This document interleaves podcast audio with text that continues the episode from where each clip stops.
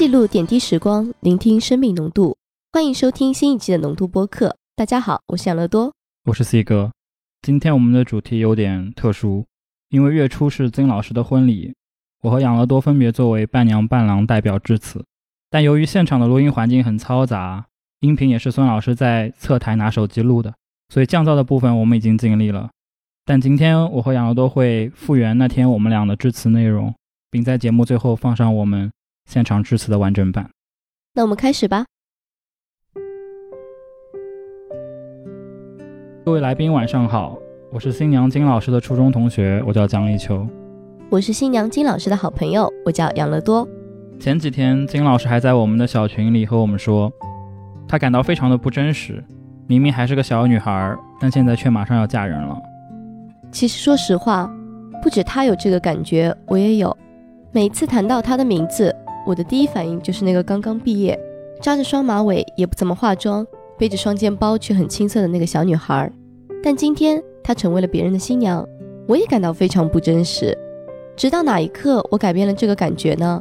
就是今天在金的楼下，最后叔叔把她送上车的时候，因为我知道叔叔一直是一个笑嘻嘻的人，他一直是一个很活泼的长辈，但今天他那个表情，那一瞬间，感觉再过二十秒，我觉得他可能就要哭出来了。所以在那一刻，我看到他的眼神的时候，我也鼻子一酸。曾经的那个小女孩，现在也成为了最美的新娘。但是新郎，嗯，是个好人。开个玩笑，其实新郎也非常的帅。他们俩相识于教育局的工作，但让他们感情升温的却是一个游戏，叫《王者荣耀》。因为金老师是我见过宝山区最菜的王者玩家。我是什么时候确定张老师对金老师是真爱的呢？就是每一次只有张老师会陪着金老师打游戏。当他们在青铜的峡谷里遨游的时候，我一度以为今天的婚礼进场曲会是敌军还有三十秒到达战场，但现场并没有。那祝福他们能够在黄金的王者峡谷里遨游。关于他们俩是怎么开始的呢？我记得在他们恋爱之前，金老师有一天突然和我说，最近共事的一个男孩子长得有点小帅气，人也很斯文，对他也很好，然后对他也有点好感。当时我没有放在心上，我觉得女孩子犯花痴很正常。直到又过了一段时间，金老师家的小猫狗蛋要送去绝育了，他一个人搞不定。最后邀请了张老师来帮忙。他说那一天的公交车要倒一班，他们在前一班的公交车上，马上要换下一班了。还没有下车，另一班公交车就要来了。那时候张老师身上背着狗蛋，他说张老师想都没有想，抄起了他的手就往前奔跑。那时候金老师和我说，那是阳光很好，风也很柔。他和我说的时候，眼睛里面都是星星。在那一瞬间，我就觉得，嗯，这两个人看来是很有戏。果然。今天他们在这里结成了夫妻。说到乘车，我记得疫情那年的除夕夜，金老师问我要不要去江边，我说去找张老师吗？金老师害羞的一笑。我把他们载到宝阳码头的江边，我坐在车里，他们在岸上吵架。然后等到他们回来的时候，我在回程的路上和金老师说，一段感情中总要有人做先走一步的那个人，那那个人为什么不能是金老师呢？没想到回程还没结束。张老师做出了先走一步的决定，而这一步却走到了今天。接下去的话，我写了一个下午，我想看着稿，很认真的说：这么多年来，我和养乐多都很幸运的能够成为你们最大的分享者。每一次聚会，你们从不吝惜的把自己内心的感情讲给我们听。很多人都会祝福你们一生顺遂，但我们都知道，人生的道路总会有很多的困难险阻。我记得金老师说过一句话，他说：“婚姻就是两个人携手，把生活中复杂的事情变成简单的事情。”那今天我想请你们携手，把简单的事情变成动人的事情。故事的开头我们就说到这里，接下去的人生，请你们慢慢讲给我们听。接下去的部分会是我们现场的录音的版本，会比较兴奋，对，和有点激动，主要体现在我有点。过于兴奋。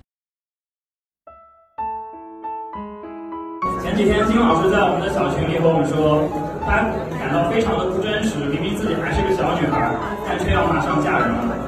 其实说实话，不止他有这个感觉，我也有。每次只要谈起他的名字，名字，我的第一反应都是眼前浮现的都是那个刚刚毕业，然后呢扎着双马尾，也不怎么化妆，然后背着双肩包的那个很青涩的一个小女孩。所以呢，今天她成为了别人的新娘，我也没有一个我有这个感觉呢？是今天在你家楼下，然后你的爸爸把你送上车的时候，因为我知道你爸爸叔叔一直是一个笑眯兮兮的人，就是一直是一个很乐观，然后很活泼的一个长辈。但是今天他的眼神和今天他的表情，在那一瞬间，我真的不，就是我真的可以打包票，再过二十二十秒，我觉得叔叔可能就要哭出来了。所以在那一瞬间，我看到他的眼神的时候，我真的就是鼻子一酸，我也终于意识到，曾经的那个小女孩，今天要成为别人的新娘。但是新郎啊是个好人，但是其实新郎也非常的帅。然后他们俩相识于教育局的工作，但让他们感情升温的却是一个游戏叫《王者荣耀》。因为金老师是我见过宝山区最菜的王者玩家。我是什么时候确定张老师对金老师是真爱的？我看到只有张老师陪着金老师打游戏的时候。对，看到你们俩在青铜的峡谷里遨游的时候，我曾经一度以为今天的进场曲会是敌军还有三十秒到达战场，但是并没有。祝你们接下去能够在黄金的王者峡谷里遨游。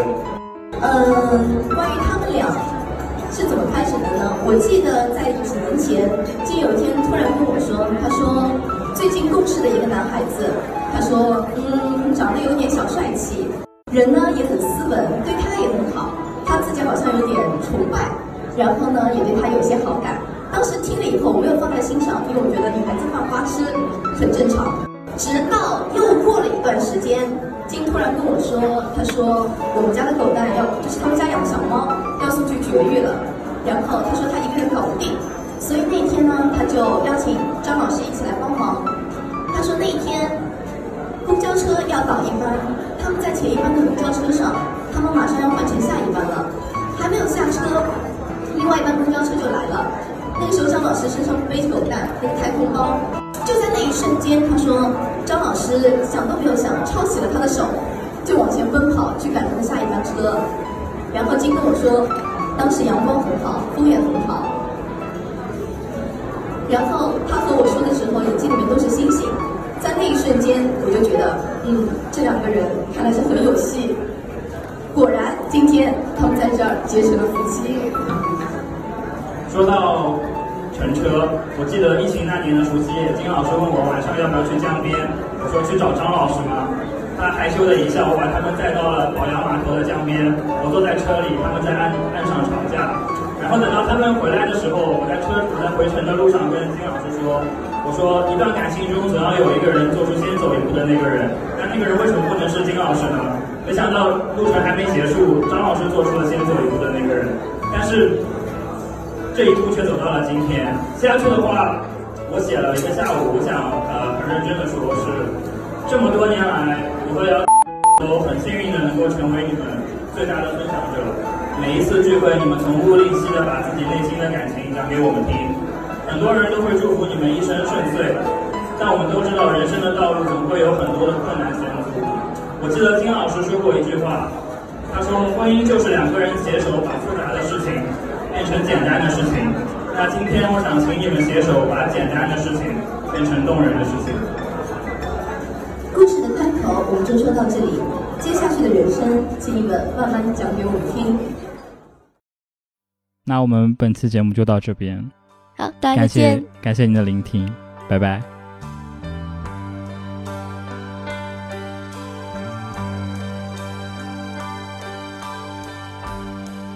I bless the day